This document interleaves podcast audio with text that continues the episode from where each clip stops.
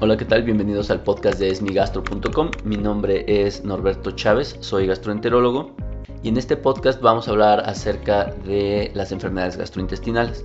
Vamos a hablar acerca de las problemáticas, de las situaciones, de las preguntas que surgen en el día a día de los pacientes o que los pacientes virtuales, llamémoslo así, aquellos pacientes que me siguen en las redes sociales, en Facebook, en el canal de YouTube o que en el podcast justamente encuentran dudas y que me las hacen llegar, pues bueno, la idea de este podcast es proveerles de información que les sea útil, que les ayude a conocer mejor sus enfermedades gastrointestinales y de esta manera puedan eh, cuidar mejor de ellas. Lo que no buscamos es que se automediquen, que dejen el cuidado de sus médicos o que realicen actividades sin la consulta adecuada de un personal de la salud. No queremos que esto sirva para que ustedes se automediquen, se autodiagnostiquen, ya que puede tener riesgos importantes dependiendo de la enfermedad que presenten. Así que sin más les doy la bienvenida al podcast de esmigastro.com. Bien, este podcast pueden acceder a él a través de muchas formas. La manera más sencilla es siguiendo la página de Facebook, que es, mi gastro. Entonces cada vez que pongamos algo lo, va a aparecer en su timeline. La otra opción es suscribirse directamente al podcast, es decir, cada vez que nosotros publiquemos información les va a llegar automáticamente a sus dispositivos móviles y esto lo pueden hacer de varias maneras. Si tienen un dispositivo de la marca Apple, sencillamente hay una aplicación o un icono que se llama podcast, ahí buscan Es mi gastro, se suscriben y ya, automáticamente va a llegar cada contenido que se produce. Si no tienen un dispositivo de la marca Apple, eh, o una manera también muy simple, muy sencilla es utilizar Spotify. Eh, entonces igual en la parte de podcast buscar Es mi gastro o Norberto Chávez y bueno, ahí va a aparecer, igualmente se suscriben y listo. Y si tampoco tienen Spotify, pueden bajar una aplicación gratuita que se llama Stitcher. Se la voy a deletrear, S-T-I-T-C-H-E-R. La descargan igual.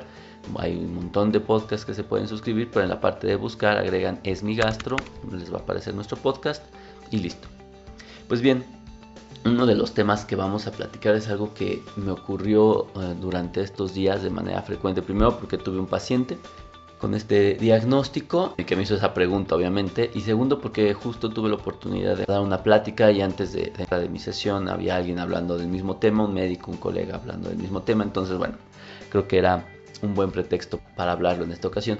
Y el tema es cuál es la dieta que debe tener un paciente que tiene diverticulitis aguda.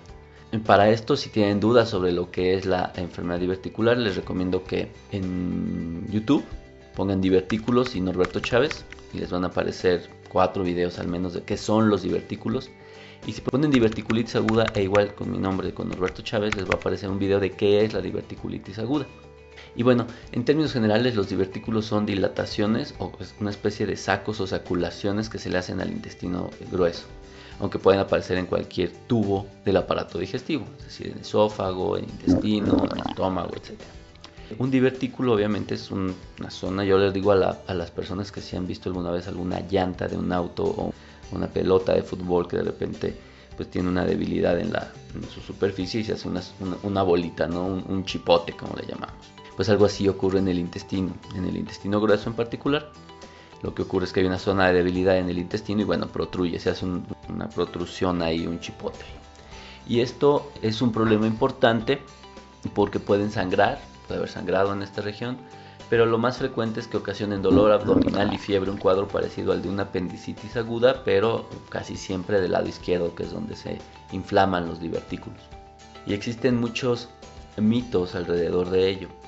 En pacientes que nunca han presentado síntomas, es decir, que se dieron cuenta de manera incidental, tal vez por la realización de alguna colonoscopía o de alguna tomografía o de algún estudio como un colon por enema, pueden darse cuenta que tienen divertículos, pero nunca les habían dado síntomas, es decir, nunca se han inflamado, nunca se han roto o nunca han sangrado. En general la gente piensa dos cosas. Una de ellas es el hecho de que no pueden consumir semillas o alimentos sólidos que, no, que momento de masticarlos pueden quedar partículas pequeñas que en teoría se pueden impactar, acumular o meter dentro del divertículo y al estar ahí pues pueden favorecer la perforación, su ruptura, su inflamación o las complicaciones. Entonces, bueno, imagínense a las personas que les decían que tenían divertículos, que aparte es muy frecuente, conforme vamos envejeciendo se incrementa la probabilidad de tener divertículos, es un proceso degenerativo, pues pasaba que pues, tenían dietas muy complicadas porque les quitaban todas las semillas, pero con todas las semillas, por ejemplo, incluía hasta el jitomate o el tomate rojo, en el cual pues tenían que colarlo todo el tiempo porque se supone que las semillitas no las podían consumir porque se les iban a ir al intestino grueso y se les iban a atorar en los divertículos. Pero pues lo mismo podríamos hablar de la guayaba o de las tunas, el kiwi, que tiene semillititas o cosas que como la quinoa o cosas como las avellanas o las nueces que al masticarlas las partículas todavía siguen siendo lo suficientemente pequeñas. Y esto obviamente pues hace que el paciente tuviera unas restricciones dietéticas tremendas. Después de mucho tiempo se ha visto que no es cierto. O sea, no es necesario, o es más sencillamente no es útil el quitar las semillas de los alimentos en los pacientes que tienen divertículos porque pues se ha visto que esto no favorece los cuadros de complicación. El intestino es muy dinámico, o sea, al final del día el hecho de que no le pongamos una semilla no implica que se llene de materia fecal, punto. Y entonces obviamente sí, puede ser que cuando uno entre, es una colonoscopia, pues esté una semilla ahí, pero pues va a salir, ¿no? No es algo que, debe de, ocasionar problema. Digo, si entró, pues tiene que salir, es muy sencillo, ¿no? No es, no es que entre a presión. Para cerrar el tema de las semillas, los pacientes que tienen divertículos pueden comer todas las semillas que quieran. La verdad es que no va a pasar absolutamente nada. Segundo tema a tocar en, la nutrición o en la alimentación en pacientes con divertículos es el tema de la fibra. Prácticamente en cuanto se tienen divertículos, los médicos lo que hacíamos era inmediatamente agregar fibra o favorecer el consumo de fibra a los pacientes que tienen divertículos.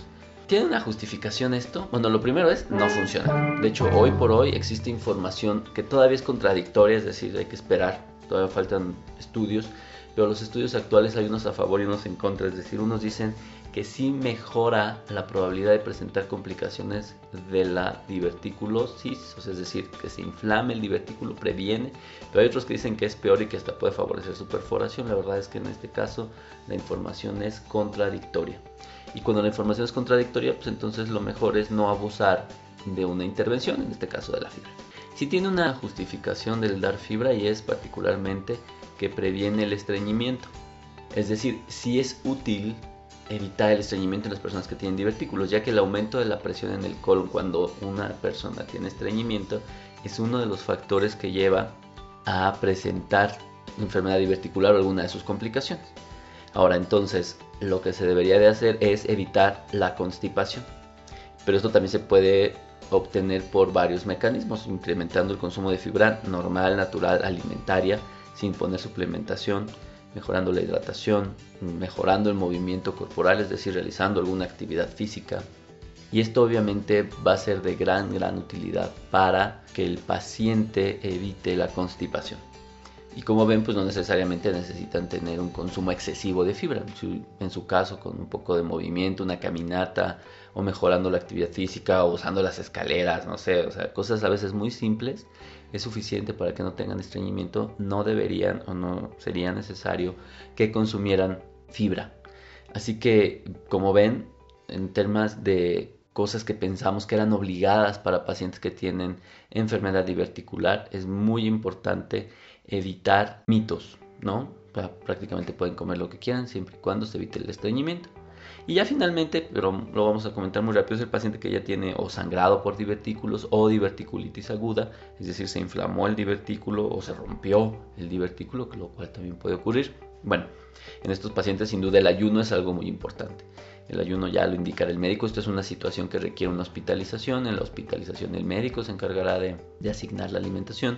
Pero primordialmente el ayuno es una de las medidas muy muy necesarias para poder eh, las complicaciones y lo hacemos particularmente porque al disminuir el movimiento intestinal con el ayuno hacemos que el intestino, por llamarlo de alguna manera, repose, es decir, se esté moviendo lo menos posible y se inflame lo menos posible. Así que bueno, si ustedes tienen enfermedad diverticular o les ha dado diverticulitis aguda o sangrado de divertículos o conocen a alguien que haya padecido esto, sería bueno que les compartan esta información. Si tienen dudas, tengan toda la confianza de enviarlas a nuestra página de Facebook, directamente a mi correo. Se encuentra en la página, tenemos una página web en donde viene un formulario de contacto. La página se llama obviamente esmigastro.com y ahí podrán encontrar los medios de comunicación para que tienen dudas no las hagan saber. Pues bien, espero que les haya sido de utilidad este contenido. Espero sus comentarios, sus sugerencias, etcétera, etcétera. Obviamente todas sus recomendaciones. Y sin más, me despido y nos escuchamos próximamente. Hasta luego.